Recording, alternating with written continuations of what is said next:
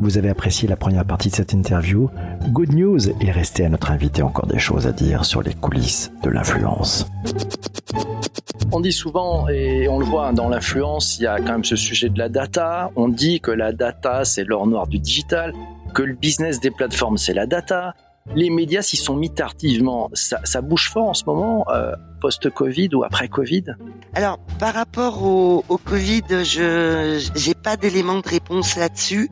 Mais ce qui est sûr, c'est que euh, la data prend une importance croissante.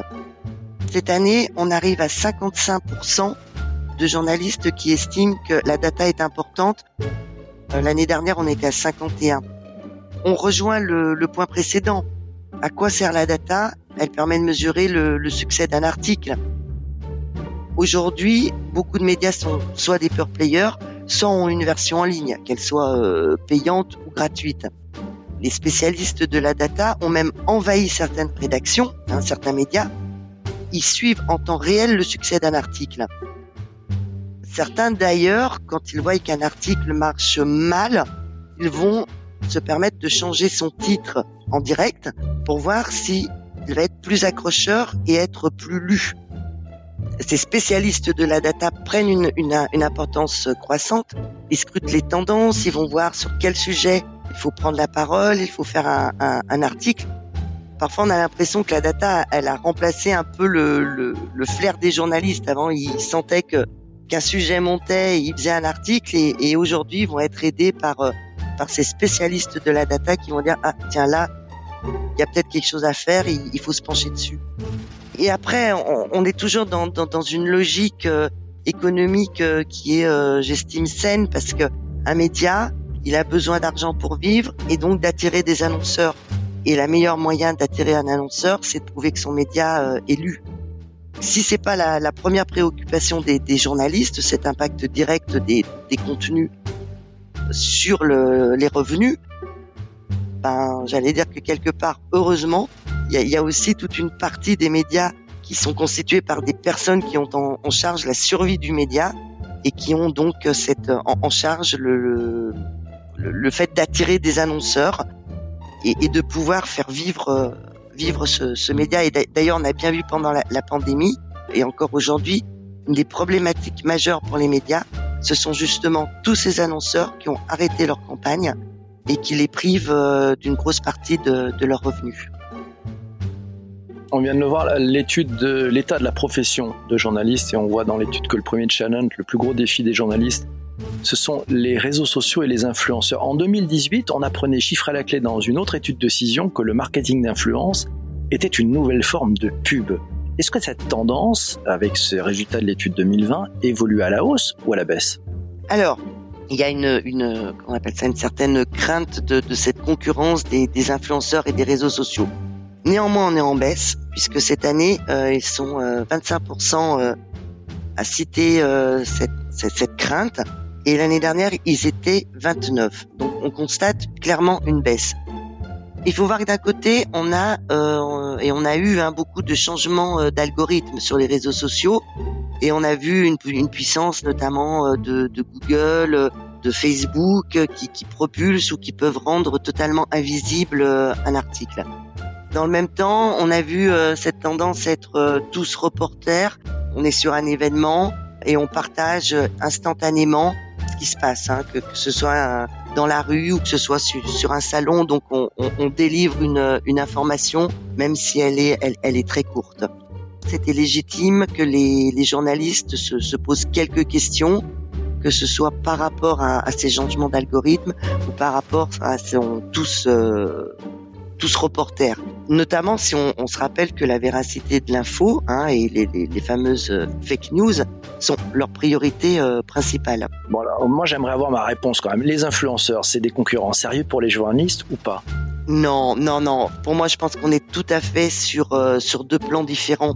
Quand tout à l'heure tu, tu, évoquais cette, cette, fameuse étude de 2018 euh, qui avait été menée euh, auprès des communicants, 84% d'entre eux nous disait bien que l'influence était une nouvelle forme de publicité, que pour 38%, le journalisme restait le premier influenceur.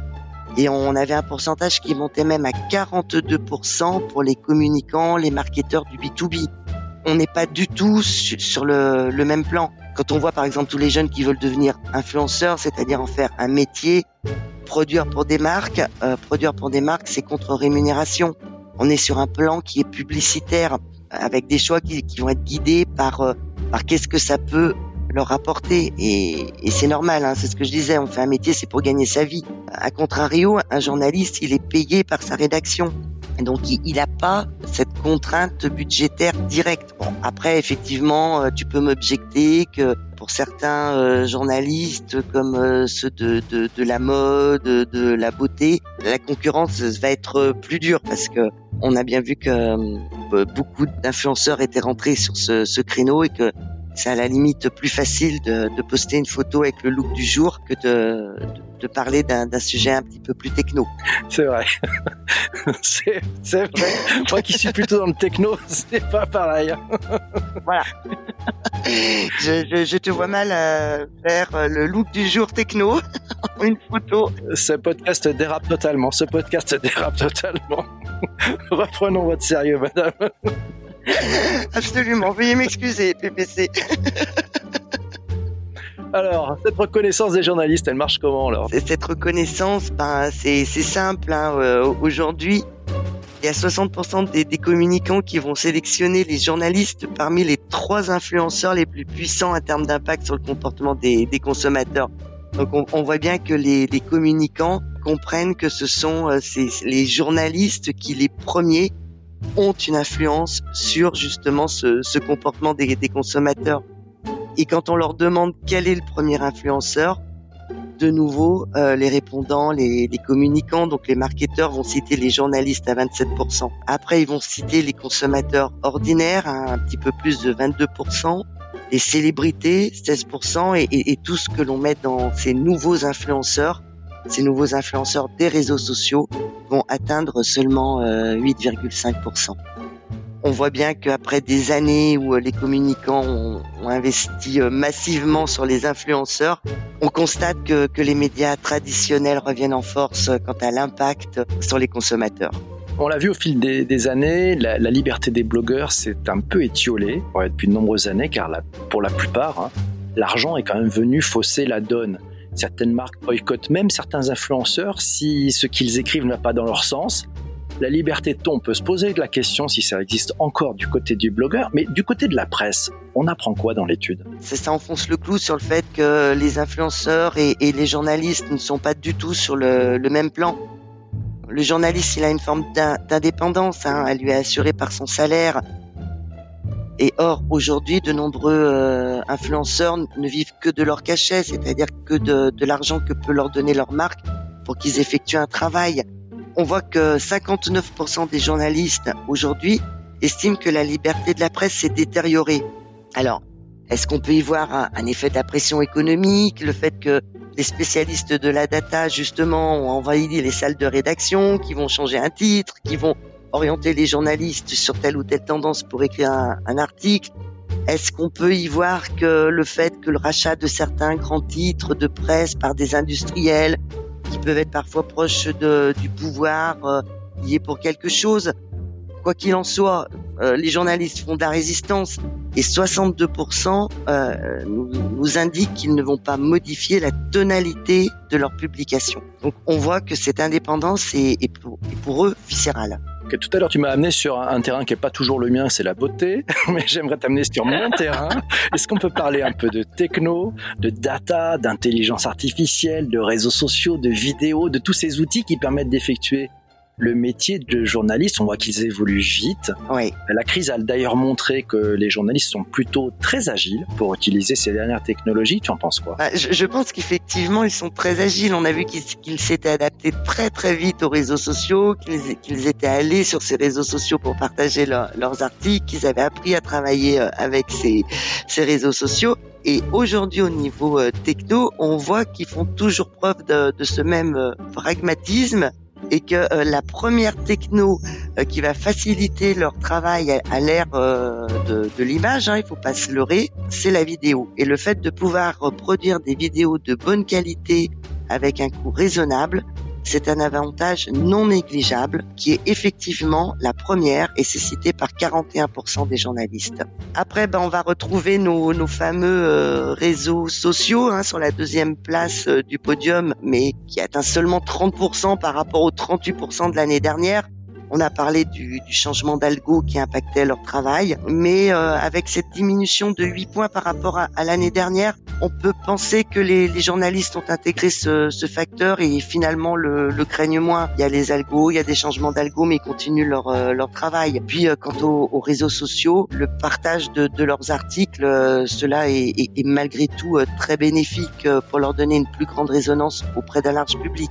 Donc il y a cette adaptation, cette agilité face aux réseaux sociaux. Et l'intelligence artificielle là-dedans On voit euh, que l'intelligence artificielle a fait son entrée dans, dans les rédactions, entre guillemets. Il la citait l'année dernière à 29%, et cette année, il la cite en troisième position seulement à 14%. Alors je pense que cette techno, elle est encore un petit peu balbutiante quant à ses applications euh, dans de nombreux secteurs, et notamment dans les médias. En termes de rédaction d'articles, on a vu qu'elle permettait de, de réaliser des, des, comptes rendus chiffrés, par exemple pour les élections, les courses hippiques, les cotations boursières, dès qu'il dès qu'il s'agit de rentrer des chiffres dans un article. On a vu qu'elle permettait de faciliter des recherches. Quand ça, elle était une aide précieuse.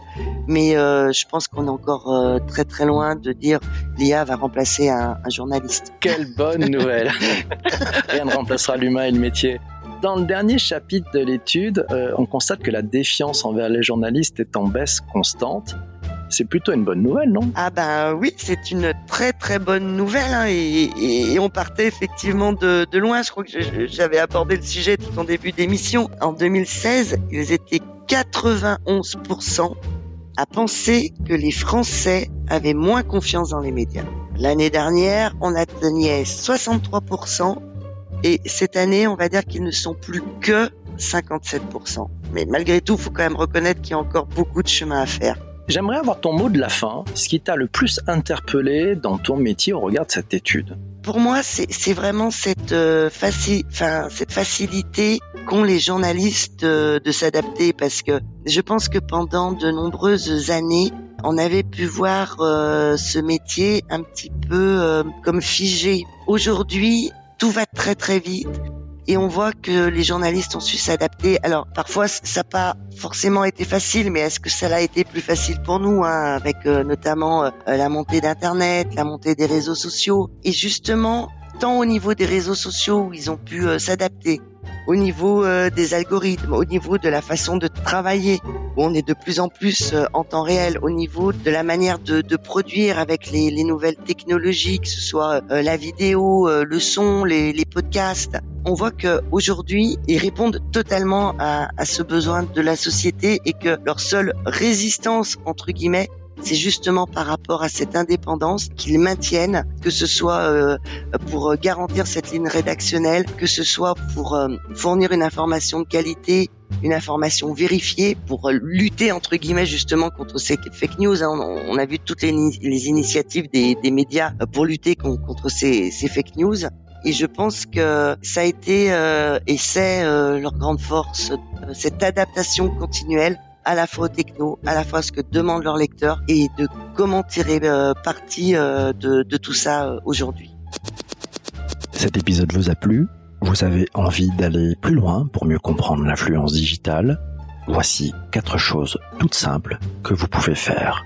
D'abord, vous abonner sur votre plateforme de podcast préférée Ensuite, partagez cet épisode sur vos réseaux sociaux. C'est facile et c'est prévu dans votre application de podcast. Juste après, parlez-en autour de vous, auprès de personnes que vous appréciez, lors d'une discussion, mais aussi autour de la machine à café, autour d'un repas ou un apéro. Enfin, si vous êtes sur iTunes, laissez un chouette commentaire et 5 étoiles. Oui, 5 étoiles pour encourager l'artiste. Merci par avance pour votre soutien. À très vite.